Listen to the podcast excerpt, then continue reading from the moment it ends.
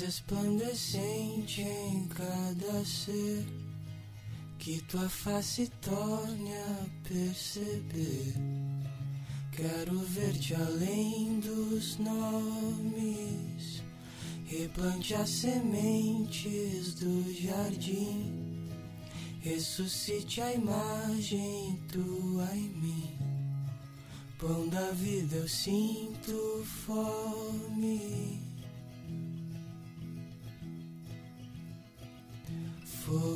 Fôlego sincero expirou entre as culpas, a cegueira parte se tornou calejada a voz do meu louvor. Nestas lutas, a figueira já mortificou. Pai, és resplandecente em cada ser, que tua face torne a perceber. Quero ver-te além dos nomes, replante as sementes do jardim, ressuscite a imagem tua em mim. Pão da vida eu sinto fome, és resplandecente em cada ser, que tua face torne a perceber. Quero ver-te além dos nomes, replante as sementes do jardim, ressuscite a imagem tua em mim. Pão da vida eu sinto fome. E ao calar o coração, se exalte nos meus atos. Eu canto a cruz da salvação, na gratidão que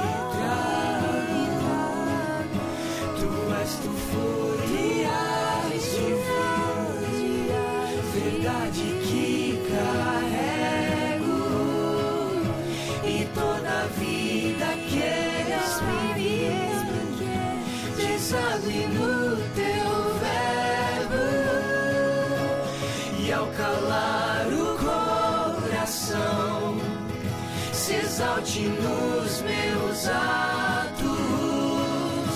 Eu canto a cruz da salvação, na gratidão que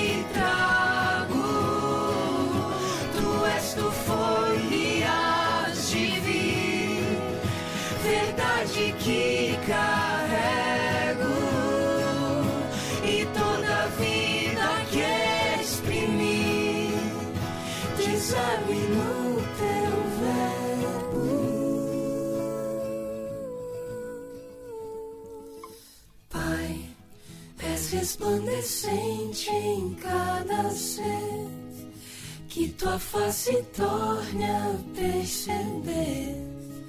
Quero ver-te além dos nomes, replante as sementes do jardim ressuscite a imagem tua em mim. Pão da vida eu sinto fome.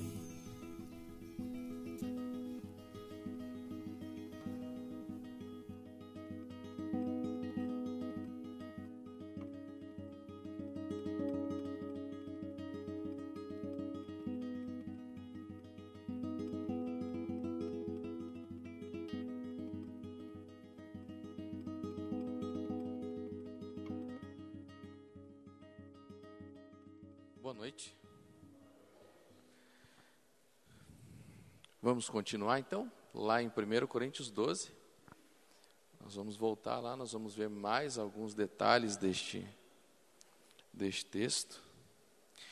E nós vamos ler então a partir do verso 1. É um trecho que nós vamos visitar pelo menos mais uma vez, certo? Então ele vai nos mostrar algumas coisas. E ele diz assim: A respeito dos dons espirituais, não quero, irmãos, que sejais ignorantes. Sabeis que outrora, quando eres gentios, deixáveis conduzir-vos aos ídolos mudos, segundo eres guiados. Por isso vos faço compreender que ninguém que fala pelo Espírito de Deus afirma anátema Jesus. Por outro lado, ninguém pode dizer Senhor Jesus senão pelo Espírito Santo. Ora, os dons são diversos, mas o Espírito é o mesmo. E há também diversidade nos serviços, mas é o mesmo Senhor. E há diversidade nas realizações, mas o mesmo Deus é quem opera tudo em todos. E agora vem o verso importante para a gente. A manifestação do Espírito é concedida a cada um visando um fim proveitoso. Proveitoso. Existem muitas coisas legais, muitas coisas interessantes aqui nestes versos. Então, nós vamos por partes. A primeira parte, nós vamos conversar um pouquinho, é sobre o verso 1. Certo? Então, Paulo vai trabalhar com três coisas, com três conceitos neste, neste trecho de texto. Primeiro, ele vai trabalhar a seguinte questão: quem é que dá movimento à igreja? Quem é que coordena os passos da igreja? Quem é que dita o curso dela? Segundo, como é que ele faz isso? E terceiro, por quê? Então, quem é que dá esse movimento à igreja? Segundo, como ele faz isso? E terceiro, por que ele faz o que faz? Bom, opa. Primeiro, quem dá movimento à igreja? Bom, segundo o que Paulo nos mostra aqui, é o Espírito Santo que constrói a igreja de Jesus. Então perceba que não é só no sentido de dar movimento, mas ele mesmo constrói a igreja. A igreja só existe porque ele trabalha no coração das pessoas e traz elas e conduz elas a Cristo. Certo? É, e em nenhum outro ponto os autores do, Antigo, do Novo Testamento concordam tanto quanto este. A igreja é fundada por meio do Espírito e por meio do Espírito ela é sustentada. Ou seja, ele é o implementador divino da missão de Deus. Né? Este teólogo Gruden ele diz o seguinte: olha, é por meio do Espírito Santo que as pessoas começam a crer em Jesus. Certo? Então, é por meio do Espírito que os discípulos de Jesus são batizados para dentro do único corpo de Cristo por meio dele recebem seus dons e com isso orientação para o seu ministério. Ou seja, a formação da igreja e a obra dela estão inseparavelmente ligadas ao Espírito de Deus. Ele é o seu Senhor na terra. A visão de Deus é realizada na prática por meio do Espírito, de acordo com as condições que ele vai determinar agora através de Jesus. E é por, ele é, por assim dizer, então, a mão de Deus que executa os seus propósitos.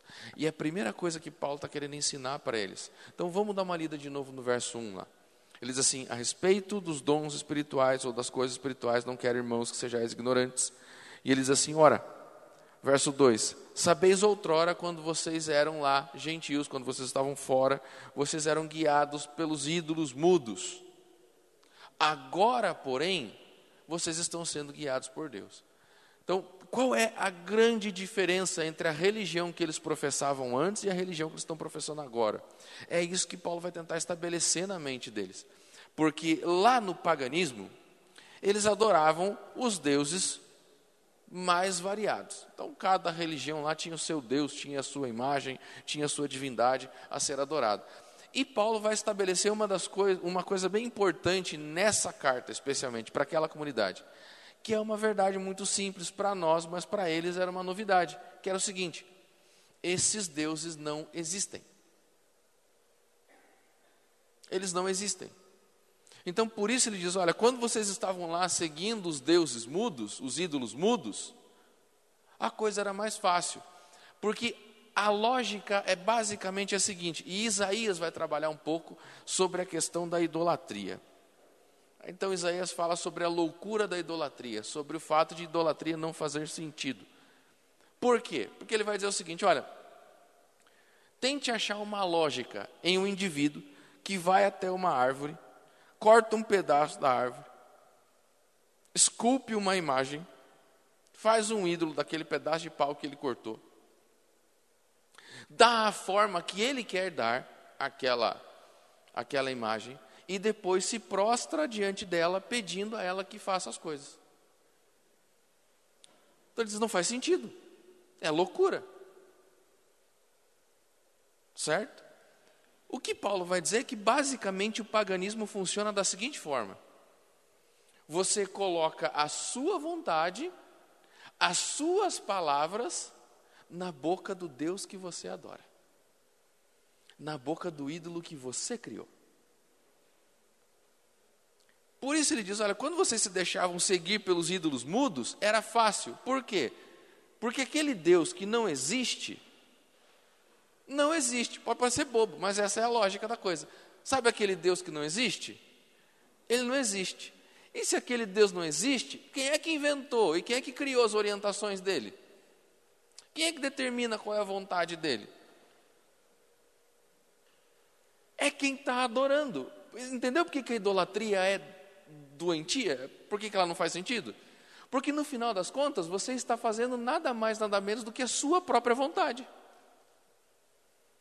É a sua vontade que está imperando ali. Certo? Bom, lá na época de Paulo, a idolatria era mais simples do que a nossa hoje. Porque as pessoas idolatravam imagens do quê? De deuses, seja lá quais forem. E hoje a gente adora o quê? E hoje nós adoramos o quê? Tem um escritor que eu gosto bastante, é, o nome dele é Eliezer Levine, ele é um rabino. E ele diz assim que hoje nós substituímos os deuses de ouro e prata pelo próprio ouro e pela própria prata. Então antes nós usávamos o ouro e a prata para criar imagens de ídolos. Hoje nós divinizamos o próprio ouro e a própria prata. Né? Você lembra qual é o primeiro mandamento? Se você falar amar a Deus sobre todas as coisas, eu vou pedir para um raio cair na sua cabeça nesse exato momento. Não pode. Qual é o primeiro mandamento? Obrigado. Não terás outros deuses diante de mim. Você sabe que existem muitas complexidades para você traduzir o hebraico para o português. E o primeiro mandamento é uma das traduções mais difíceis da Bíblia. É um dos textos mais difíceis de se traduzir de toda a Bíblia. Martinho Lutero escreveu um livro sobre o primeiro mandamento. E ele foi um dos primeiros teólogos a levantar a complexidade de tradução do primeiro mandamento. Porque o verbo, o verbo que é usado ali, ele é um verbo de difícil tradução. A palavra usada lá é raitá, que é uma forma verbal do verbo raiar. O verbo raiar no hebraico é o verbo ser, é o verbo estar, é o verbo to be do inglês. Ou seja, ele tem pelo menos essa possibilidade de tradução, que é ligada ao verbo ser e estar. A outra complexidade é relacionada à preposição diante.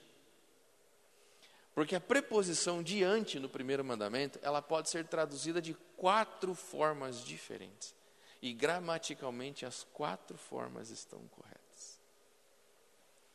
Quais são as quatro possibilidades de tradução ali? É assim: não terás outros deuses diante de mim, ou seja, que sejam mais importantes do que eu, que vão à minha frente. Não terás outros deuses de fronte a mim. Ou seja, que venham de encontro a mim, que rivalizem comigo. Outra possível tradução é: não terás outros deuses que, ande, que andem comigo, que estejam ao meu lado. E a quarta possibilidade de tradução é: não terás outros deuses que venham após mim. Percebeu que você tem as quatro direções englobadas em uma palavra. E aí vem a pergunta: qual delas é a correta? Não tenha nenhum Deus que venha ao meu encontro, não tenha nenhum Deus que fique ao meu lado, não tenha nenhum Deus que venha logo depois de mim, ou não tenha nada mais importante do que eu. Qual é a, a, a melhor tradução? Qual é a melhor interpretação para o primeiro mandamento? gramaticalmente as quatro estão corretas. Como é que você faz para entender o primeiro mandamento? Não tem outro Deus. Essa é a essência. Nada, absolutamente nada. A essência, e Martinho Lutero vai trabalhar com isso, a essência do primeiro mandamento é: é proibido ter qualquer coisa em nossa vida que ocupe o espaço de Deus. Qualquer coisa, não importa a quantidade do espaço que pertence a Deus, essa coisa ocupe. Não pode. Agora, tem uma quinta possibilidade de tradução que está relacionada ao verbo. Que daí a palavra não é ter, é ser. E a tradução seria assim: Não serás para ti outros deuses diante de mim. Ou seja, existe uma outra forma de idolatria que está abrangida no primeiro mandamento que nós não prestamos atenção. Que é a idolatria que te leva não a prostrar-se diante de uma imagem, não diante de um Deus, mas é o tipo de idolatria que eleva você ao status de Deus.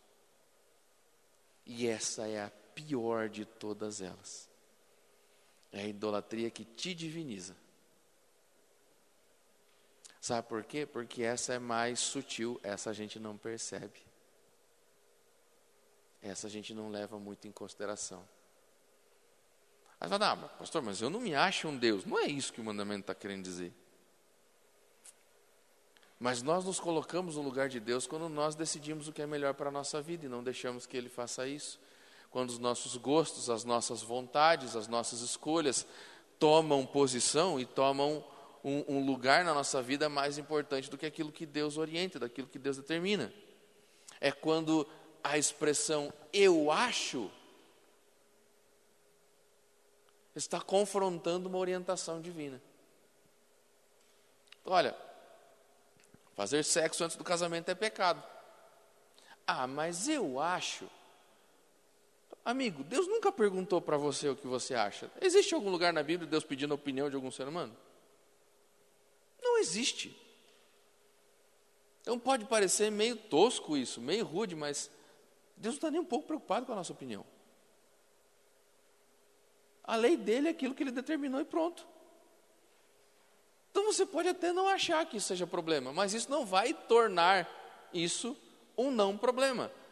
Você achando que isso não tem nada a ver, não vai mudar o peso que isso tem na sua vida e como Deus leva esse assunto em consideração. Só que sabe qual é a lembra da loucura da idolatria? Que a gente vai lá, pega um negócio, pega um pedaço de pau, esculpe na madeira, algo que a gente mesmo criou, a gente se prostra diante dele e fala assim: ó, me dá as coisas agora. Sabe o que existe mais louco do que isso? Que faz menos sentido do que isso? É a gente achar que consegue ganhar de Deus na argumentação. É achar que eu vou ter uma carta na manga, um argumento que vai pegar Deus e falar assim: Deus, pô, nunca tinha pensado nisso. Rapaz, não tinha me ligado, não é que faz sentido.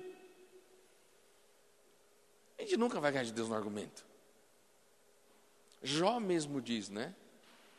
Jó fala assim: Eu queria que colocasse um tribunal agora, onde eu e você estivéssemos em pé de igualdade. E aí eu queria ver. Só que ao mesmo tempo diz assim: Mas quem vai intentar acusação contra o juiz de toda a terra? Quem é que pode ganhar de Deus no argumento? Quem é que pode convencê-lo de alguma coisa? E é isso que Paulo está trazendo. Ele diz assim: quando vocês estavam lá nessas religiões pagãs, vocês não estavam acostumados a serem submissos. Por quê? Porque vocês obedeciam regras que vocês mesmos criaram. Ou seja, a religião era ditada por vocês. O grande problema é que muitos de nós hoje fazem isso dentro da igreja. A gente é uma espécie de pagão do sétimo dia. É? A gente vive segundo a nossa lógica. Lembra dos três tipos de pessoas que compõem a igreja que nós falamos ontem? Muitos de nós seguem a sua própria lógica, os seus próprios raciocínios para viver as coisas aqui. E aí vem o eu acho, ah, nada a ver, não faz sentido. Não, mas Deus perdoa. Cara, ele não sabe se Deus perdoa ou não. Quem vai decidir isso é Ele. E eu gosto de conversar com a garotada, quando a garotada vê assim, pastor, Deus conhece meu coração. Fala, amigo, tu não tem medo disso, não? Porque, cara, se tem um negócio que eu, particularmente, tenho medo do caramba, é de, o fato de Deus conhecer meu coração. Sabe por quê? Porque eu vim para cá para passar alguns momentos com vocês, para a gente conversar juntos, e eu fico muito feliz com a sua presença aqui. Para mim é muito legal. Mas, eu não sei por que você está aqui. Eu sei que você está aqui. Agora, o porquê você está aqui, eu não faço a menor ideia, eu não tenho capacidade de discernir isso. Agora, Deus sabe por que você está aqui. Ele sabe por que você veio. O problema é que a gente lembra dessa história de Deus conhece meu coração só quando a gente acha que a gente tem boas intenções. Mas Ele também conhece as nossas más intenções. Certo? Então, o que Paulo está falando para aquela igreja, para aquele povo agora, é o seguinte: olha, gente, o jogo mudou. O jogo mudou, porque agora vocês não estão adorando mais um pedaço de pau. Vocês não estão adorando agora um objeto feito de ouro, feito de prata, feito de bronze, pedra. Não, agora vocês fazem parte do corpo de Cristo, o Deus vivo, e esse Deus, ele se manifesta, ele revela a sua vontade, ele interage com os seus filhos, ele está presente em nossa vida. Então agora a coisa é diferente, porque agora não é mais você quem decide o que é certo e errado. Quem decide agora é ele, não é você que dita o curso das coisas agora. Quem dita o curso das coisas agora é ele. É Ele quem se revela, Ele vai interagir com você, Ele vai aparecer, de várias formas Ele vai se revelar em sua vida. Então você tem que ficar atento agora, porque um dos grandes princípios da fé é a submissão, quer a gente goste disso ou não. Mas um fator determinante para um bom relacionamento com Deus é a submissão à Sua vontade. E nós não gostamos de submissão, nós gostamos de mandar.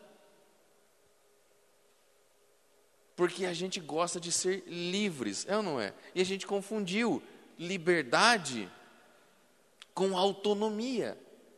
Liberdade e autonomia para a Bíblia são coisas muito diferentes. Muito diferentes. Em Cristo nós somos livres, mas não somos autônomos. A palavra autônomo vem de uma palavra grega chamada autonomia, e autonomia em grego significa legislação própria. É o indivíduo que cria as suas próprias leis. E que é algo que seja extremamente incompatível com o cristianismo, é essa ideia de que você pode criar as suas próprias, você não pode. Então nós somos libertos do pecado para ser feitos servos de Deus. Tem desbravador aqui? Lembra lá? Serei o que de Deus? Servo de Deus e amigo de todos. Então, nós somos libertos para sermos feitos servos. E este era o meu problema com o cristianismo. Então não ache que eu estou falando que eu estou falando porque eu sou pastor, tá? Porque uma das coisas que eu mais detestava no cristianismo era a ideia de não governar, de não reger, de não ditar as regras, de não mandar, brigadão, cara, na minha própria vida. Obrigado. Porque eu sempre cresci, eu, eu me desenvolvi, principalmente no, no ápice da minha juventude, com a seguinte ideia: eu mando na minha vida, eu sou o dono da minha vida, eu faço o que eu quiser, do jeito que eu quiser, quando eu quiser. E eu costumava dizer para as pessoas que colocavam tudo o que acontecia na sua vida sob a responsabilidade divina, sabe aquele negócio, você vai no velório, a pessoa está lá deitada num caixão, qual é a primeira coisa que os crentes amam falar? Oh, irmão, Deus quis assim. Né? Depois daquele, para morrer basta estar tá vivo. Mas muitas vezes, não, Deus quis assim, irmão. E eu fico tentando imaginar que tipo de Deus que quer que as pessoas morram. Se Deus quisesse que a gente morresse, Ele não tinha criado a gente para a eternidade. É o pecado que trouxe a morte, não Deus. Não é o que Jesus diz, ele diz assim, porque Deus é o Deus de vivos e não de mortos. E quando a gente faz uma besteira lá, uma atrapalhada, que dá tudo errado na nossa vida, a gente fala, é provação, né? Deus está provando a gente, mas Deus sabe o que faz. Sim, Deus sabe o que faz. Às vezes quem não sabe o que está fazendo é a gente. Não é? Passa por dificuldade financeira, né? Poxa, olha, tá, tá difícil. Não, mas é que Deus Deus está me provando. Não, filho, às vezes tu só administra mal o teu dinheiro. E ainda bota a culpa no devorador, já viu essa? Não, porque o devorador está aqui. Tem gente que o devorador passa longe, porque se o devorador chegasse perto, gastaria o dinheiro do devorador. Né? Então eu era assim, eu falava que os cristãos usavam Jesus como muleta para não assumir as responsabilidades dos seus fracassos e das suas decisões. Era assim que eu era. Então, quando eu falo sobre submissão, quando eu levanto esse texto, não acho que isso aqui para mim é uma coisa fácil de falar e que eu vivi muito bem a minha vida toda, porque não, esse era um dos meus maiores pontos contra o cristianismo. Mas é o que Paulo fala, e eu tive que aprender, aprender isso quando eu saí da religião a qual eu fazia parte, para vir para a igreja de Deus. Eu tive que aprender que as rédeas da minha vida não estão mais nas minhas mãos, e que ou eu entrego as rédeas nas mãos de Deus, ou não tem como eu fazer parte da igreja dele. Porque quem é dono da igreja é ele. E como pastor, eu tenho que aprender isso todos os dias, eu tenho que inculcar isso na minha mente todos os dias, para que eu não me comporte lá na igreja que Deus colocou os meus cuidados como se fosse o dono dela. Eu não posso, em nenhum momento, agir na igreja que Deus colocou aos meus cuidados como se fosse o dono da igreja, porque daí eu estou sendo um servo inútil. Então, a todo momento, eu tenho que colocar isso na minha cabeça: a igreja é de Deus, a igreja pertence a Ele. E às vezes as coisas vão por um caminho que a gente não concorda, que a gente acha difícil, que a gente fica bravo, e ao mesmo tempo que você se indigna, você tem que pensar: não, mas gente, a igreja é de Deus, Deus não perdeu o controle dela, Ele sabe o que está fazendo, e eu preciso confiar. E eu preciso me soltar nas mãos de Deus. Então a primeira reflexão da noite é justamente essa. Você já se soltou nas mãos de Deus? Ou você ainda está medindo forças com Ele? Quando você pede as coisas que você pede a Deus, você deixa Deus trabalhar ou você fica sempre dando opinião nas coisas que Ele está fazendo e em como Ele está fazendo? É difícil, né? É muito difícil a gente largar a nossa vida nas mãos de Deus e confiar. Mas é imprescindível para que as coisas deem certo, para que tudo aconteça. Porque eu sou filho dele, eu sou servo dele. E eu sou bobo, eu não sei tomar decisões corretas por mim. Porque a minha tendência é sempre ir para o mal. Aí tem gente que fala, nossa, misericórdia, olha o que o pastor está falando. Gente, eu sou mal, pecador. É só isso. Somos pecadores. Se nós deixarmos que as coisas sejam feitas do nosso jeito, a gente sempre vai por esse, por esse caminho, porque a nossa natureza é má.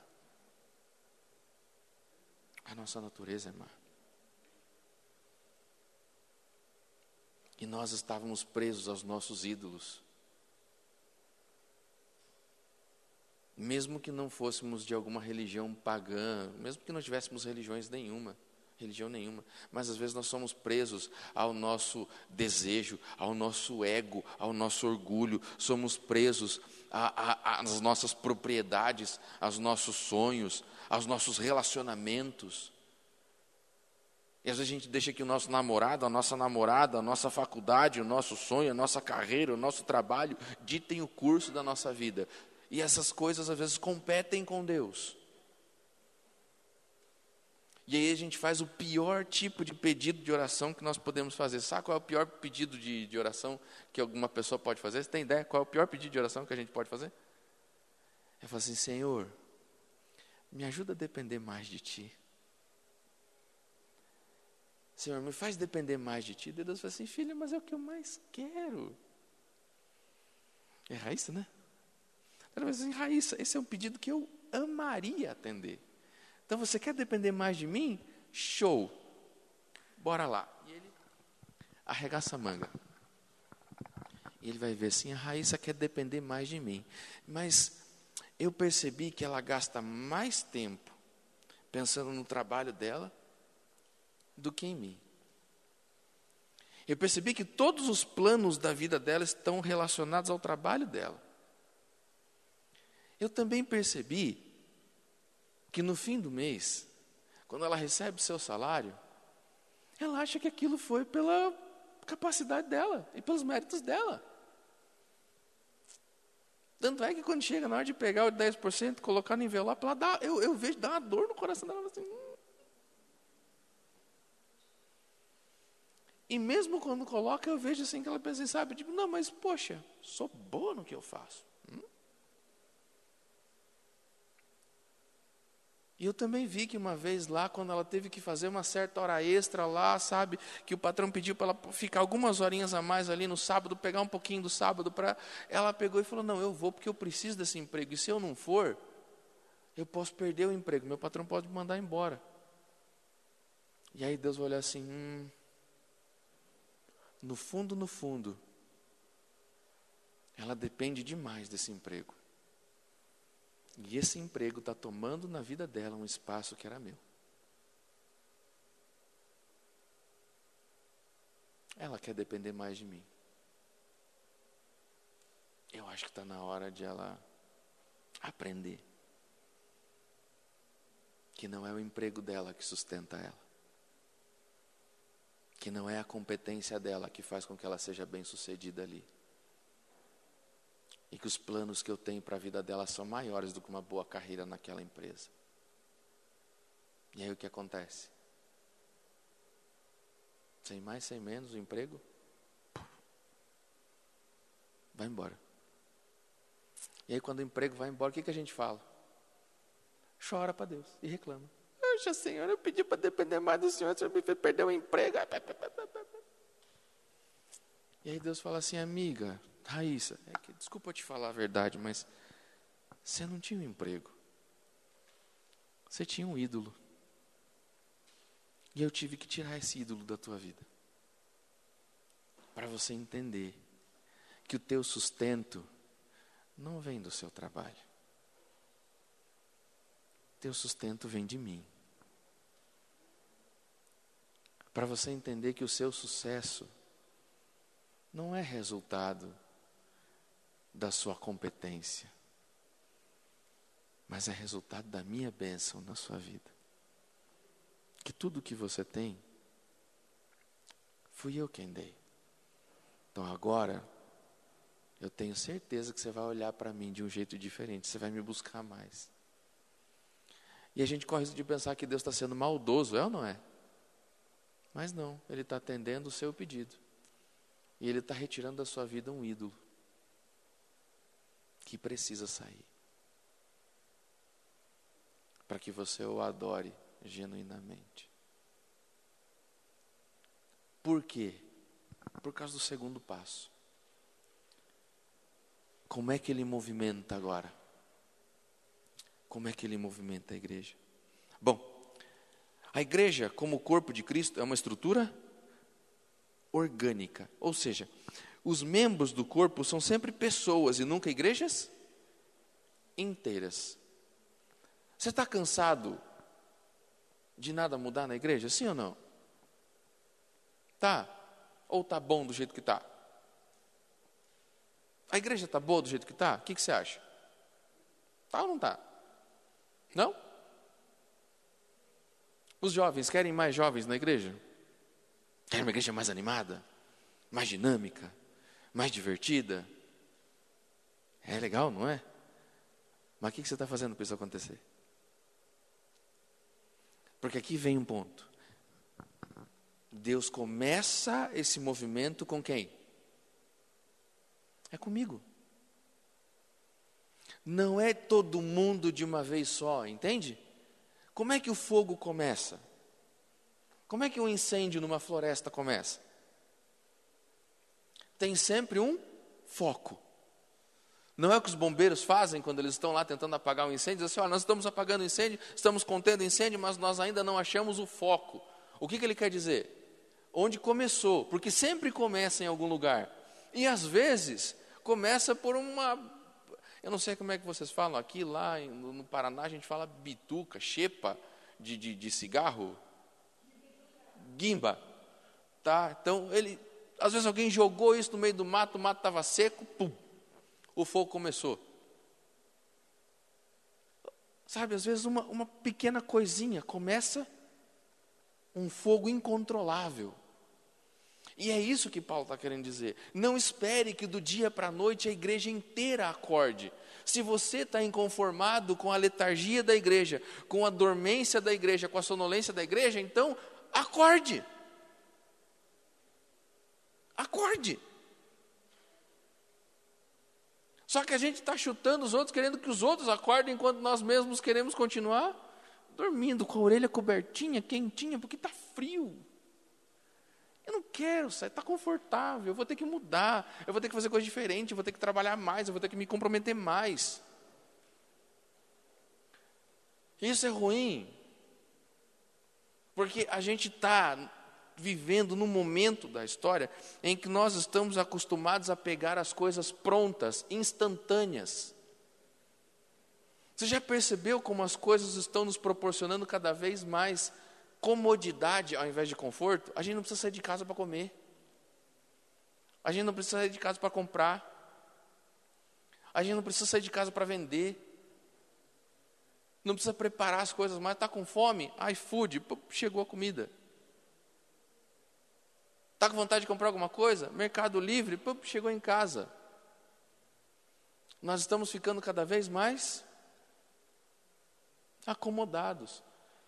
E querendo ou não, e veja, eu não estou satanizando essas coisas, mas quer a gente queira, quer não, isso começa a moldar o nosso comportamento. Começa a construir uma forma de viver e a gente acaba vivendo assim. E quando a gente vem para a igreja, esse é o nosso comportamento. O nosso comportamento na igreja é este. Sabe, eu quero a coisa pronta, eu quero chegar e o programa tem que estar tá legal, ele tem que estar tá divertido, ele tem que estar tá legal, bacana. Por quê? Porque senão eu troco de canal, porque eu fui acostumado com Netflix, com Disney Plus, com Amazon Prime, com HBO Plus, seja lá o que for que você tem em casa. E eu me acostumei, não está legal, o que, que eu faço? Paro pela metade, começo outra série, começo outra temporada, começo outra coisa. Por quê? Porque é assim, eu aprendi. E quando eu venho para a igreja, eu venho com controle remoto, eu fico ali, tipo, cara, não está legal. Só que o canal não troca. A gente levanta, vai embora, vai para outra igreja, vai procurar outro lugar, mas percebeu que to, a todo momento o que, que nós não estamos querendo fazer? Fazer. Fazer. Quando eu saí da faculdade, logo que eu vi o Eliel pela última vez, foi na nossa formatura, eu caí de paraquedas em Curitiba, numa igreja de 1.300 membros. E eu cheguei lá e eu ia ser o pastor de jovens da igreja. E a primeira coisa que eu falei, bom, eu vou visitar os jovens da igreja. Cheguei para a secretária da igreja e falei, escuta, me dá a lista dos jovens da igreja, eu vou você visitar eles. Ela me deu uma lista de 450 nomes. Esses eram os jovens da igreja. Então a nossa sala de jovens era mais ou menos do tamanho da igreja aqui, quando estava cheia. Se chegava na escola sabatina, sábado de manhã, tinha 350 jovens, aliás, 350 pessoas na escola sabatina. Aí você pensava, cara, que da hora, né? Não. Das 350 pessoas que frequentavam a escola sabatina, pelo menos 320 não tinham idade para estar lá mais. Tinham que caçar serviço em outro lugar, porque tinha mais velho do que jovem na, na classe escola sabatina. E aí tinha um grupo, um grupo, que estava velho demais para, ficar nos adolescentes, mas ao mesmo tempo era jovem demais para pegar uma classe daquele tamanho para cuidar. Então eles ficavam no pátio, só me dando dor de cabeça. Né? Porque os anciãos chegavam assim, pastor, tem que dar um jeito daqueles meninos, porque eles meninos não estão assistindo escola sabatina. E eu comigo mesmo pensava, mas é claro, eles nunca vão assistir, porque não tem como. Né? E um dia eu falei, bom, a gente tem que tomar alguma atitude, nós precisamos fazer alguma coisa para resolver esse negócio. Puxei seis desses. E levei lá para casa para comer uma pizza. Cobra do pastor Eliel, isso, viu? Levei eles para comer uma pizza. Falei, gente, vamos começar uma classe escola sabatina nova na igreja? Sabe, pastor, mas o pessoal está lá. Você vai, esquece lá em cima. Vamos começar uma classe nova, nova, nova classe. E trabalhei com eles ali um pouquinho, a gente conseguiu um nome para a classe, conseguimos um negócio legal e começamos a classe com seis, seis jovens. 17, 18 anos, 16, 17, 18 anos. Começamos a classe com seis. Falei com o acionato, falei, olha, nós precisamos de uma sala, tem uma sala vazia lá, deixa a gente ficar com essa sala para a gente fazer alguma coisa. E começamos a trabalhar aos pouquinhos com eles. E eles queriam customizar a sala deles lá, né? Porque, ah, pintar a parede, colocar um negócio legal e tudo mais e tal, tal, tal. E eu fiz um trato com eles. Falei, ó, oh, gente, eu, eu, nós vamos customizar a sala. A gente vai fazer um negócio bem legal na sala. Eles eram em seis.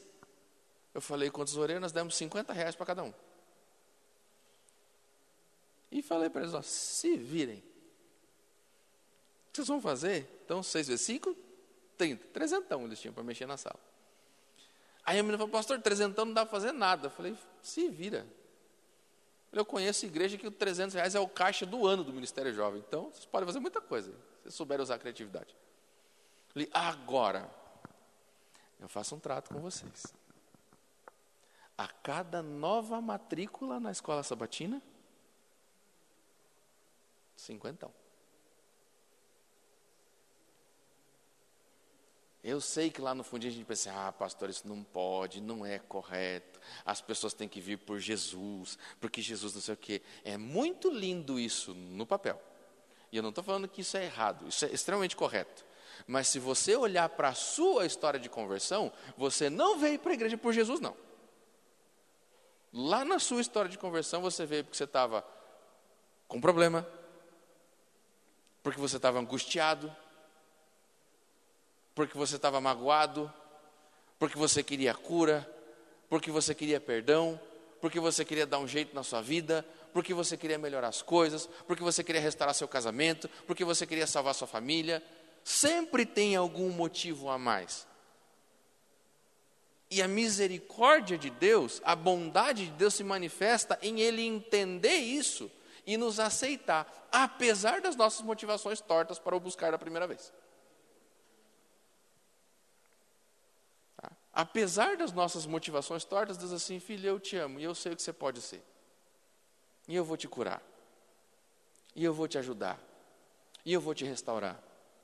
E eu vou salvar sua família. E eu vou dar a você o perdão que você precisa. Para que então você me conheça e essas motivações do seu coração comecem a ser mudadas. E aí você vai me amar de verdade. Porque esse amor de verdade que nós temos por Cristo não vem de nós, é dele mesmo que vem. Nós o amamos porque ele nos amou primeiro. É a bondade de Deus que nos conduz ao arrependimento. Não é o que Paulo fala? Porque o amor de Cristo nos constrange. E eu fiz esse combinado com eles e a gente começou a trabalhar. Eu saí de lá. Quantos anos a gente saiu de lá já, amor? Saímos de lá em 2017. 18, 19, 20, 21, 22. Cinco anos. Hoje, se você for lá na igreja do Boqueirão, essa classe tem mais ou menos 180 jovens. Ah, está lá. Mas nós começamos com seis. E lá tem a Igreja Central de Curitiba. Você já deve ter assistido alguma coisa dela na internet, no, no, no Novo Tempo e tal. E a, lá, para as outras igrejas, ela é um, uma, uma, complicação, às vezes, porque ela tem tudo que você pode imaginar. São três mil e poucos membros lá. Então, é uma igreja que tem muito poder aquisitivo. Então eles conseguem fazer tudo ão. Tudo na central de Curitiba é ão. A igreja que eu cuido hoje fica 10 minutos dela lá. É tudo ão. Então tiveram alguns jovens desses que foram para lá. E eu falei um dia para eles: Tu quer ir? Vai. E uma mãe ficou muito chateada comigo: Pastor, meus filhos estão indo para a central. Eu falei: Pois vão. Porque eu preciso de gente aqui que faça alguma coisa. Porque de gente sentada assistindo, a gente já tem um monte. Eu preciso de gente que trabalhe. E ela falou para mim assim: desse jeito não vai sobrar muita gente, pastor. E eu falei uma frase para ela que eu copiei do Chapolin Colorado. Que é a seguinte: eu não preciso de muitos, eu preciso dos bons. Lembra dos? Siga os bons? Então, falei para ela: eu não preciso de muitos, eu preciso dos bons. E aqueles seis moleques Aqueles seis meninos eram bons, muito bons. E hoje, na associação a qual eu faço parte, aquela classe é referência para todos os jovens. Mas começou com seis. E aí vem o ponto: como é que Deus movimenta? Tá? Ele movimenta começando por indivíduos, por pessoas. É assim que ele faz. E como é que ele faz isso? Bom, acompanhe a leitura comigo ali. Os membros em si são identificados pelos seus dons, pelos dons do Espírito que receberam. O dom é destinado ao serviço e almeja a operação e poder. E sempre que o dom é reconhecido e correspondentemente aplicado, a liberação de poder na igreja. Então, sabe o que aqueles seis jovens fizeram? Eles pegaram os dons que Deus deu a eles e falaram: bom, é o que a gente tem, vamos, vamos usar. E usaram. E Deus honrou, Deus recompensou. Porque quando nós exercemos o dom que Deus nos deu, o Espírito Santo libera o seu poder na igreja. O poder de Deus se manifesta, porque o poder de Deus não se manifesta nesse prédio. Sabe qual é o poder que existe nesse prédio aqui? Nenhum. Nenhum. Porque este prédio só é uma igreja quando vocês estão aqui dentro. Porque em nenhum lugar na Bíblia a igreja de Deus é definida por estrutura física ou por prédio. A igreja de Deus é gente, são pessoas. E uma das coisas que a pandemia nos forçou a aprender é isso. Teve gente que não soube o que fazer da sua vida religiosa durante o período em que as igrejas foram fechadas. E eu lembro que lá na igreja que eu estou hoje, alguém chegou para mim e falou assim: né, Nossa, pastor, Deus deve deve ter ficado tão chateado, né? Eu falei, por quê? O que, que tu fez? Ele, não, pastor, acho que Deus ficou muito chateado durante esse tempo de pandemia, porque veja quanto tempo Satanás fechou as igrejas, né? Eu falei, irmão, a igreja nunca teve fechada. Ele, como não, pastor? Ficou aqui quase um ano sem vir ao culto. Falei, opa, então nós temos um problema. O problema é a sua definição de igreja. Porque a igreja não ficou fechada nenhum dia durante a pandemia. Ela esteve extremamente ativa. O templo ficou fechado. Mas a igreja não ficou inativa. A igreja continuou trabalhando. Então, se o senhor não esteve trabalhando, aí o problema não é da igreja. Porque tem gente que não sabe o que fazer da sua vida religiosa se não tiver um templo para vir. E este é o problema. Porque a vida da igreja, de fato, não acontece aqui dentro, não, ela acontece lá fora. Aqui, em tese, nós deveríamos vir para celebrar a nossa missão cumprida durante o momento e o tempo que nós não estamos aqui. Essa é a grande diferença. Agora, se a gente não faz nada lá fora, aos poucos o sentido de vir para cá começa a se perder. E aí a gente começa a arrumar confusão. Porque daí o sermão não é bom, a música não é boa, eu começo a arrumar problema. Ah, porque devia ter plataforma, porque devia tirar plataforma, porque devia ter bateria, porque devia tirar bateria, porque devia ter oração ajoelhado, porque não precisa ser tudo oração ajoelhado, porque o sermão tem que acabar a tal hora, porque a coisa tem que começar a tal hora, porque tem que ser isso antes daquilo, tem que ser aquilo outro. Por quê? Porque a gente começa a arrumar problema onde não existe. Por quê? Porque o restante da nossa vida religiosa é vazia. É vazia. E diz o dito popular: quem não trabalha, Conhece essa, essa expressão? Então, quem não trabalha, dá trabalho. E é por isso que os pastores ficam tudo de cabelo branco e careca. então, Deus nos deu dons para que eles sejam exercidos. É assim que ele movimenta a igreja. E por que, que ele faz isso? Bom, ele vai dizer: olha, na edificação do corpo de Cristo existe diversidade de membros e de funções, né? Então, nós vamos fazer agora as coisas de forma diferentes, desde que nós entendamos que o que nós estamos fazendo não é para o nosso benefício, não é para o nosso conforto e não é para o nosso agrado. Mas a essência de você trabalhar para Deus é você servir. Servir. E é por isso que às vezes as coisas não acontecem. E é por isso que existe grande problema na passividade, no fato de nós sentarmos, cruzarmos os braços e esperarmos as coisas acontecerem. Por quê? Porque nada vai acontecer. Porque quem Deus suscitou, quem Deus levantou para fazer acontecer, não está fazendo. E talvez esse incômodo que você esteja sentindo, esse desconforto que você esteja sentindo, já seja um sinal de Deus querendo que você faça alguma coisa, não que alguém faça. Não que você chame alguém para fazer, mas que você faça alguma coisa. Sabe aquela história assim, olha, pastor, eu encontrei uma pessoa essa semana. Como é seu nome, irmã?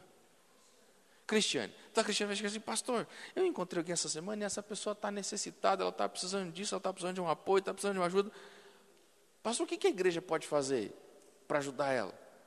E eu geralmente respondo assim: Deus colocou essa pessoa na sua vida? Foi com você que ela teve contato? Foi. Então talvez você seja a resposta à oração dela. Então, antes de a igreja fazer alguma coisa, ore a Deus e pergunte assim: por que, que Deus colocou ela na minha vida? Por que, que a minha história cruzou com a dela? Porque talvez a ajuda que ela precise não esteja com a, a igreja em si, mas com você. Então entenda, muitas vezes Deus coloca pessoas na nossa vida não para que nós oremos por ela, mas porque nós somos a resposta às orações delas. Pegou a ideia? Não é para a gente orar, porque talvez nós sejamos a resposta à oração delas. Só que a gente está tão acostumado a. que vai transferindo. A igreja vai ajudar? Vai. O problema daquela pessoa vai ser resolvido? Às vezes vai, mas você deixou de crescer. E você deixou de ser abençoado. Porque a maior bênção para os filhos de Deus não é receber, é dar. Lembra do que Paulo fala? Mais bem-aventurado é dar do que receber. Ele não está falando de dinheiro. Não é esse o foco. É dar o nosso tempo, dar o nosso talento, dar o nosso esforço, dar os nossos ouvidos às vezes. Mas a gente perde muita bênção pela passividade, pela inércia. Vocês conhecem a palavra apostasia, né? O que, que significa a palavra apostasia? A palavra apostasia do grego significa afastamento. Então, alguém que foi removido da igreja por apostasia, ele foi removido por quê? Porque ele se afastou. É ou não é? A gente até fala, eu conheço um irmão que está meio afastado. Só que entenda, existem duas formas de afastamento. Por exemplo, eu vou me afastar deste púlpito. Então, está aqui. Me afastei. Me afastei de que jeito?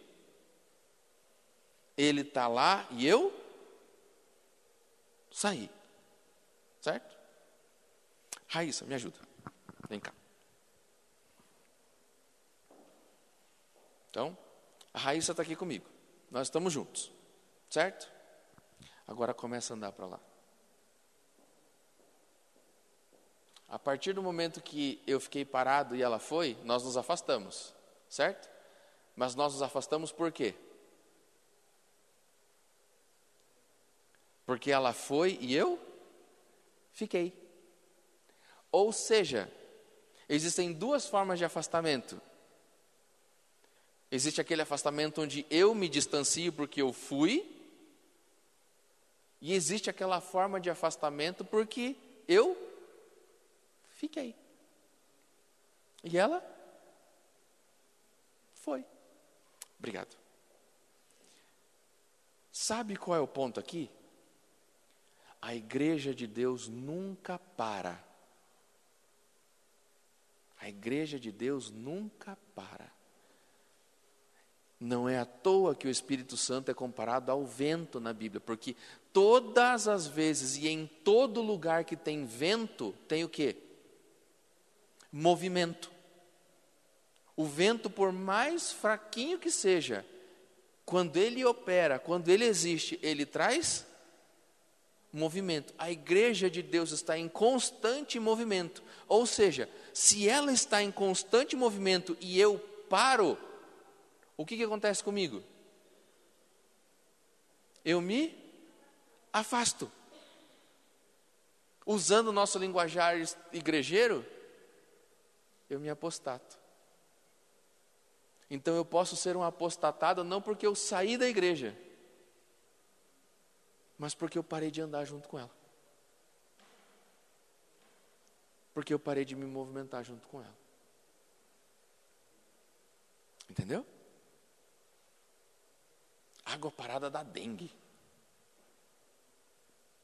Pode ter água parada na igreja. Bom, por que, que ele faz isso? Aí. Por que, que ele faz isso? É a última parte. Bom, olha só.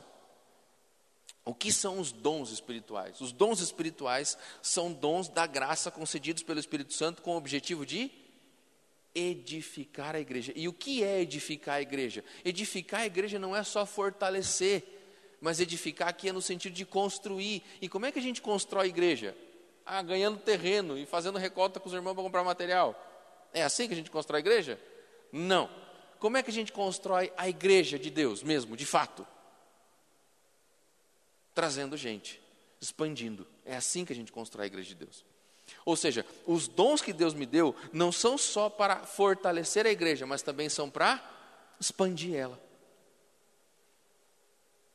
Quantos jovens nós temos na igreja hoje? Aqui. Não, não aqui, aqui, mas frequentando a igreja. Tem ideia? Uns 15? Quantos membros tem a igreja no total?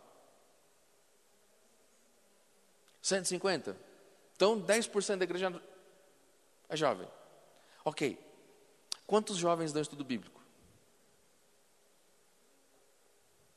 Como é que vocês querem que jovem venha para a igreja? Jovem só vem para a igreja trazido por outro jovem. Ou pelos pais. Mas quando ele vem pelos pais, ele geralmente vem meio assim. Não é? Lembra da, das regrinhas de matemática? Mais com mais, dá mais. Menos com menos, dá mais. E mais com menos? E menos com mais? Menos. Ou seja, para que dê mais, tem que ser sempre igual. Não dá para esperar que os jovens venham para a igreja se os jovens não começarem a trazer gente para a igreja. Esse é o único jeito. Deixa eu falar baixinho, para eles não escutarem. Mas assim, velho traz velho para a igreja.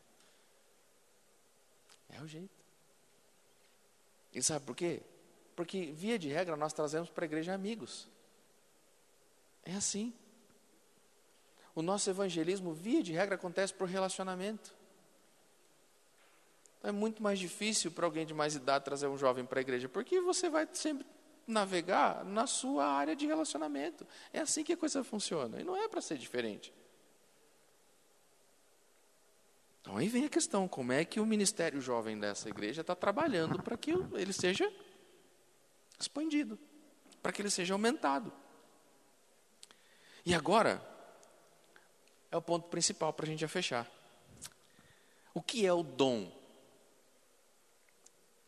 Certo? O dom, ele é também uma tarefa, ele é uma responsabilidade.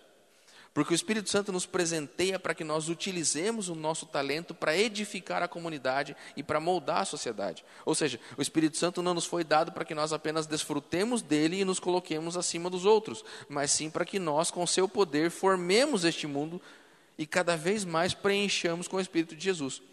O Espírito Santo também é também quer que saiamos pelo mundo para que possamos dar a ele o testemunho da verdade que existe em Cristo. Então, percebe? O dom é dado para que a gente construa a comunidade. Como é que os dons de vocês, como é que os dons do Ministério Jovem estão sendo colocados em prática? Não só aqui, mas essencialmente lá fora. Porque se o Ministério Jovem não sair para angariar novas pessoas, dificilmente elas por si mesmas Viram? Existem casos? Existem. Na pandemia nós tivemos alguns casos desses. Eu tive pelo menos três casos de pessoas que bateram a porta da igreja lá enquanto a gente estava gravando o culto. Sabe, uma veio com um sonho, teve um sonho que Deus apontou para ela a nossa igreja, do nada, e ela foi lá dizendo assim: Eu tive um sonho, eu já li o grande conflito, eu sou anjo da esperança, eu assisto ao novo tempo todo dia, eu pedi para Deus, para Deus me colocar em contato com uma igreja adventista, ele me deu um sonho dessa igreja aqui. E a mulher foi lá. Outra foi por causa do Luiz Gonçalves, com aquela mania dele, sabe? Tipo, vai, procura uma igreja, chega mais perto e tal. E ela estava assistindo o Luiz Gonçalves. Ele falou assim: ó, vem mais perto, porque eu sou seu pastor. E você vai agora, eu sou seu pastor, daquele jeito que ele fala. E você vai procurar uma igreja agora. Você vai entrar no site, encontra uma igreja. E você vai procurar uma igreja lá. E você vai lá na igreja, porque lá vai ter alguém e ele vai te ajudar. E quando a mulher chegou, falou assim: eu vim procurar o pastor Luiz. O diácono falou assim: ó, o pastor Luiz não está aqui hoje. Só que na cabeça dela era o Luiz Gonçalves. Só que ela chegou lá e teve uma leve decepção, porque não era o Luiz Gonçalves, era o Luiz Francisco. Mas ela falou com a gente lá. Então, acontece esses casos? Acontece, mas eles são pequenos em comparação à nossa responsabilidade de sair para fazer a coisa acontecer, para que o reino de Deus seja expandido, aumentado, ampliado. Acreditem, gente, Deus está muito mais ansioso para encher esses bancos do que vocês. Muito mais. Muito mais ansioso. E ele poderia fazer isso sozinho. Sim ou não? Poderia. Sabe por que ele poderia fazer isso sozinho? Porque ele pode tudo. Ele pode fazer o que ele quiser. Esse é o privilégio de ser Deus, né? Ele pode fazer o que ele quiser. Mas justamente porque ele pode fazer tudo o que ele quer, é que por sua livre escolha, ele decidiu me usar e te usar para que esses bancos estejam cheios. É nossa responsabilidade. Nós não temos o poder de fazer isso, entendeu? Mas a responsabilidade é nossa. Porque essa é a tarefa que ele nos deu. Essa é a missão. E a gente nem pode dizer que não sabe como fazer, porque ele te deu um dom para isso. Então a gente não pode nem jogar para Deus a responsabilidade, mas eu não sei o que fazer. Ele diz assim, sabe, sabe por quê? Porque eu te dei um dom. No dia que você nasceu do Espírito, você recebeu dele uma capacidade especial, uma habilidade especial. E essa capacidade especial, essa habilidade especial é a ferramenta que ele te deu para você fazer o trabalho. Ah, eu não tenho. Tem. Se você nasceu do Espírito, você tem. Você só não tem essa capacidade se você não nasceu do Espírito ainda. Mas se você nasceu do Espírito, você tem. Você tem. Então, você vai guardar cinco palavrinhas hoje. Você vai anotar elas aí. Se você tiver como. Cinco palavrinhas. Não é três palavrinhas, tá? São cinco. Quem é pai sabe do que eu estou falando. Daquela tortura lá. Tá? Aquilo, aquilo por mais cante música de Deus, tem horas que eu acho que não é de Deus aquilo lá. Vamos lá, qual é a primeira palavra? Descobrir. Tá? Descobrir. Ah, essas palavras aqui não são aquelas palavras que você tem que anotar lá para o sorteio, tá? Mas essa você tem que anotar para a sua vida. Beleza? Então, primeira palavra, descobrir. A segunda, entender. A terceira, realizar. A quarta, compor. E a quinta, experimentar. Essas cinco palavrinhas você precisa guardar para a sua vida. Por que elas? Eita! Por que elas? Eu vou te explicar. A primeira, o que, você precisa descobrir? Qual é o começo de tudo? Qual é o primeiro passo para tudo? Você precisa descobrir o seu dom. Você precisa descobrir qual foi o dom que Deus te deu. Certo? Pastor, eu não sei como fazer. Eu vou deixar um teste de dons com o pastor Eliel, porque eu não vou ter tempo de trabalhar esse teste com vocês. Mas, se vocês quiserem, a gente pode dar um jeito aí. Eu vou deixar uma ferramenta com o pastor Eliel que vai ajudar você a descobrir o seu dom, entender o seu dom e como colocar ele em prática. Certo? Que eu não posso apresentar um problema sem trazer para vocês também uma solução, né? Uma forma de ajudar. Então, por que, que descobrir o nosso dom é importante? Porque ele vai te auxiliar a entender entender o quê? Qual é o seu propósito? Qual é a sua função na igreja? Porque Deus deu a você um propósito. Você não nasceu por acaso, você não existe por acaso. Deus sonhou você, Ele planejou você, Ele quis que você existisse, Ele trabalhou para que você estivesse aqui. E quando eu entendo o dom que Ele me deu, eu entendo o propósito para o qual eu fui criado. Porque o meu propósito nessa terra está intimamente associado ao dom que Ele me deu. Certo? O meu propósito nessa terra está intimamente associado ao dom que Ele me deu. Bom, entendendo o meu propósito, agora vai clarear a minha ideia de como realizar a missão que Ele me deu. Porque a missão que Deus me deu será executada, será realizada através do dom que Ele me concedeu. Entende agora quando Paulo diz: Porque Deus efetua em nós tanto o querer quanto o realizar? É porque Ele me deu uma missão e ao mesmo tempo Ele me deu o dom para executar a missão que Ele me deu. Ou seja, quem está fazendo todo o processo? É Ele. Eu só preciso agir, eu só preciso responder, eu só preciso me movimentar. E o resto, deixa com Ele. Ele vai fazer. Certo? Então, eu cumpro a missão dada por Deus. Para isso, é essencial eu refletir a imagem de Cristo. Então, o que é o dom? O dom é aquele fragmento de Jesus que vai ser refletido na minha vida. É um pedacinho de Jesus que reflete, que aflora, que transparece através de mim. Entende por que eu falei lá no sábado que não existe aquela história de que eu sou a igreja? Porque nós somos incompletos, nós somos fragmentos, nós somos parciais. Então eu, eu reflito a Jesus de um jeito, sob um aspecto. A Raíssa reflete a Jesus de outra forma. A Teresa de outro jeito, o pastor Eliel de outro, e assim por diante. Quando nós juntamos essas peças, o rosto de Jesus começa a criar forma. E ele começa agora a ser visto mais claramente pelas pessoas. Pense na igreja como um mosaico, como um quebra-cabeças, onde cada parte, quando unida a outra e conectada a outra, começa a formar a imagem, começa a formar o quadro, e ela começa agora a delinear o rosto de Jesus. E agora eu espero que você entenda o porquê a igreja vazia é triste e é complicada. Não porque a programação não fez sucesso, não porque o pastor. Não, não é por isso. Mas isso é uma demonstração de que o rosto de Jesus aqui está incompleto. Que o rosto de Jesus está incompleto. E é por isso que é tão importante nós trabalharmos com essas pessoas para que elas entendam e a gente entenda que elas fazem falta. Você já montou um quebra-cabeças que tem algumas peças perdidas?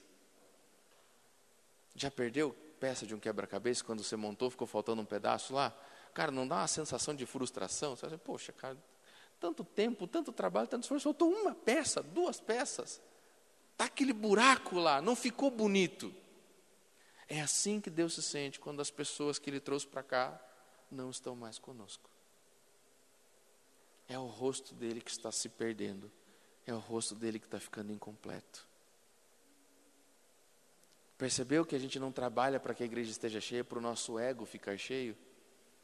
Não é para o dízimo aumentar, não é para a oferta aumentar, não é por isso. É porque esse é o jeito que Deus tem de montar o seu rosto nessa comunidade. É por isso. Cada um do seu jeitinho. Cada um com a sua personalidade, cada um com o seu dom. Porque nós temos poucos dons, nós não refletimos isso de forma completa. Só Jesus teve todos os dons em sua plenitude, nós temos uma coisa ou outra. Mas acredite, por mais simples que seja a sua, a sua atuação aqui dentro, por mais singela que ela seja, quando ela não é ex executada, faz falta para o reino de Deus. Faz falta. Quantas e quantas pessoas são tocadas não pelo sermão, não pela música, não pela programação, mas às vezes pelo sorriso que você deu lá na porta da igreja. Alguém se sentiu amado e querido aqui dentro e voltou. O sermão é uma parte interessante, importante, que tem a sua função. A música também. Mas tudo é importante. Tudo faz diferença. E tudo faz sentido, porque a gente não sabe no programa que nós estamos realizando o que vai tocar no coração de quem. É que a gente tabelou todas as pessoas que estão aqui ou serão tocadas pelo sermão ou serão tocadas pela música, mas nem sempre. Nem sempre. Há dois sábados atrás eu batizei um casal lá na igreja do Bom Retiro. E lá nós temos um costume que é chamar as pessoas que fizeram parte do processo da decisão dela para entrar no tanque batismal junto com ela. Às vezes o tanque fica cheio de gente lá. Sabe? É bem legal. E a moça do casal que estava batizando pediu para eu convidar é, a, a secretária da igreja para entrar no tanque junto com ela. Eu, mas a secretária não, não deu estudo bíblico para ela. Tentei lembrar aqui, né? Falei, mas eu... E aí eu perguntei, falei, mas por que você quer que a secretária entre no tanque junto contigo? E ela falou o seguinte, porque no dia que nós viemos à igreja pela primeira vez, a gente estava muito desconectado, a gente estava meio perdido, não sabia o que fazer. E ela veio, sentou do nosso lado, me deu uma lição da escola sabatina, porque a gente chegou tarde. E ela me deu uma lição da escola sabatina e naquele dia ela me convidou para almoçar na casa dela. E nós fomos almoçar na casa dela. E se nós não tivéssemos ido à casa dela almoçar naquele sábado, nós não teríamos aceitado o estudo bíblico. Então, para mim, ela é mais importante do que o rapaz que me deu o estudo. Entendeu?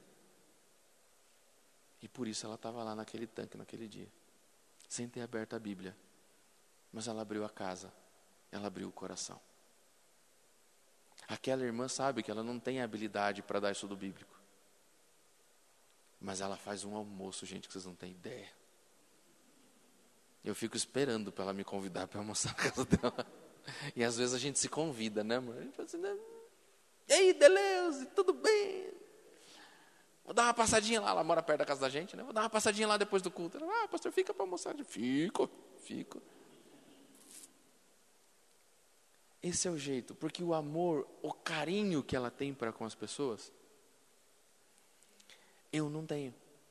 Eu sou alguém mais fechado, mais introvertido, mas ela tem. Nós temos 347 membros na nossa igreja ela sabe o nome das 347 pessoas que frequentam lá. Ela sabe o nome de todos, das visitas. Eu estou me esforçando para decorar o nome da minha comissão. Mas ela sabe o nome de todos. Esse é o dom dela, esse é o talento dela. E isso faz a diferença lá para muita gente. Então, isso vai ajudar você a entender como você vai refletir a Jesus. E em contrapartida, isso te ajuda agora a entender como você compõe o corpo de Cristo. O porquê que você está nesta igreja. Tem mais igrejas aqui, não tem? Tem. Por que, que você está nessa? Ah, porque eu gosto daqui, porque é perto de casa, porque é isso, porque é aquilo. Não é porque Deus te trouxe aqui, não? Lembra daquela história do começo lá? Eu determino, eu decido que as coisas, como é que a coisa acontece na minha vida? E se você começar a trabalhar com a ideia de que você frequentar aqui, esta igreja, Porque Deus quer que você esteja aqui. Porque você tem uma função aqui. Lembra das pecinhas do quebra-cabeça? Porque você é uma peça deste quebra-cabeça aqui. E se você sair daqui, o quebra-cabeças daqui ficará incompleto.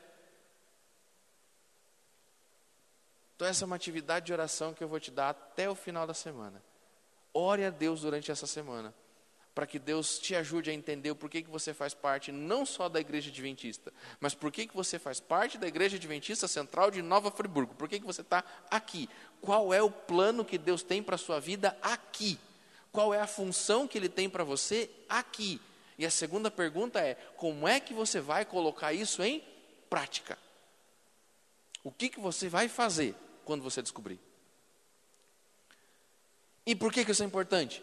Para você experimentar. Experimentar o quê? Experimentar a chuva temporã. O que é a chuva temporã? É a preparação para a chuva serôdia. Servindo a Deus agora, trabalhando para Deus agora, você vai entender e você vai experimentar um pouquinho do que vai ser quando Ele derramar o seu Espírito na sua plenitude sobre a igreja. Agora é uma fração, é um fragmento do que Deus vai fazer através de você quando Ele derramar o Espírito em sua plenitude. A gente sonha com mil conversões num dia, como a senhora White fala. Nós sonhamos com pessoas entrando pela porta da igreja, trazendo o livro. Olha, eu li, eu me converti, eu conheço a verdade. E a gente quer dez mil, mil pessoas num dia, mas nós não estamos fazendo nada para que uma venha. Então é difícil você chegar a mil, se o nosso primeiro alvo não é uma, se o nosso primeiro objetivo não é uma. Quando a chuva serode acontecer e quando ela cair, as mil virão. Mas elas só virão se durante o período da chuva temporã eu me preocupar pelo menos com uma. Só uma. Lembra do filme do soldado lá? Lembra o que ele falava quando ele conseguia descer um rapaz? Lembra? Diz assim: Senhor, me ajuda a salvar só mais um. Acho que uma das maiores lições espirituais que eu aprendi da minha vida foi naquele pedaço daquele filme. E eu comecei a tocar o meu ministério assim. O meu ministério pastoral é assim. E todas as vezes que eu oro a Deus, eu falo, Senhor, quem é o, quem é o próximo? E Deus me aponta aquela pessoa, e eu vou para ela, e eu trabalho com ela, e eu oro por ela, eu caminho com ela, eu choro com ela, eu rio com ela. E quando eu consigo fazer alguma coisa ali junto com Deus, que é, essa pessoa aceita o Evangelho, recebe o Evangelho, eu caminho junto com ela, não abandono, mas eu pergunto para Deus, Senhor, só mais um. Só mais um. Eu acredito que para o pastor Eliel seja a mesma coisa do que para mim, mas o nosso ministério se realiza quando a gente está ali dentro. Para mim, o, ministério que Deus me deu faz sentido quando eu estou dentro do tanque. Quando eu estou dentro do tanque, eu falo, Senhor, esse é o melhor lugar do mundo. É uma delícia estar naquele lugar. Para mim, não existe maior honra nessa terra do que poder impor as minhas mãos sobre a cabeça de alguém e, como ministro do Evangelho, pedir a Deus a remissão dos pecados daquela pessoa e mergulhar lá no tanque, nas águas e ajudá-la a nascer para uma nova vida em Cristo. Para mim não tem o que pague. Ali tudo que eu passei, tudo que eu vivi, tudo que eu sofri, todas as coisas que aconteceram na minha vida, ali, ali, tudo faz sentido, tudo vale a pena. E quando eu saio do, do, do tanque, que eu estou lá trocando a minha roupa, que eu estou lá me secando, eu já estou orando a Deus, falando, Senhor, me ajuda a entrar lá só mais uma vez. Só mais uma vez, Senhor, eu, eu quero estar lá. Me ajuda, só mais uma vez. E aí eu vou. E lá dentro eu choro. Eu me emociono em todos os batismos. E eu saio de lá e eu me seco. E quando eu estou lá dentro da sala pastoral de novo, eu oro a Deus e falo: Senhor, me ajuda a ir para lá só mais uma vez. Só mais uma vez. Ore a Deus para que você viva essa experiência, não como pastor, se esse não for o seu chamado, se esse não for o seu ministério. Mas para que você veja alguém que você trabalhou, que você usou, que você ajudou, que você serviu a entrar lá. E o dia que você viver isso, o dia que você puder contemplar alguém ali, você vai entender o que eu estou falando. E aí eu tenho certeza que você vai fazer a mesma oração. Senhor, me ajuda a fazer isso só mais uma vez. Só mais uma vez. E eu tenho certeza que Deus vai fazer contigo o que Ele fez com o soldado naquele dia lá. E vem uma, duas, três, setenta. E eu não sei se você sabe, mas ali o filme diminuiu a quantidade de pessoas, eu não sei se você sabe. Mas os diretores do filme acharam que ia ser um exagero colocar a quantidade real de pessoas lá. Porque estima-se que foram mais de 100 que ele resgatou naquela noite. Que esse seja o seu ministério também. E que você experimente isso. E que isso te vicie. E que você nunca mais consiga viver sem essas coisas.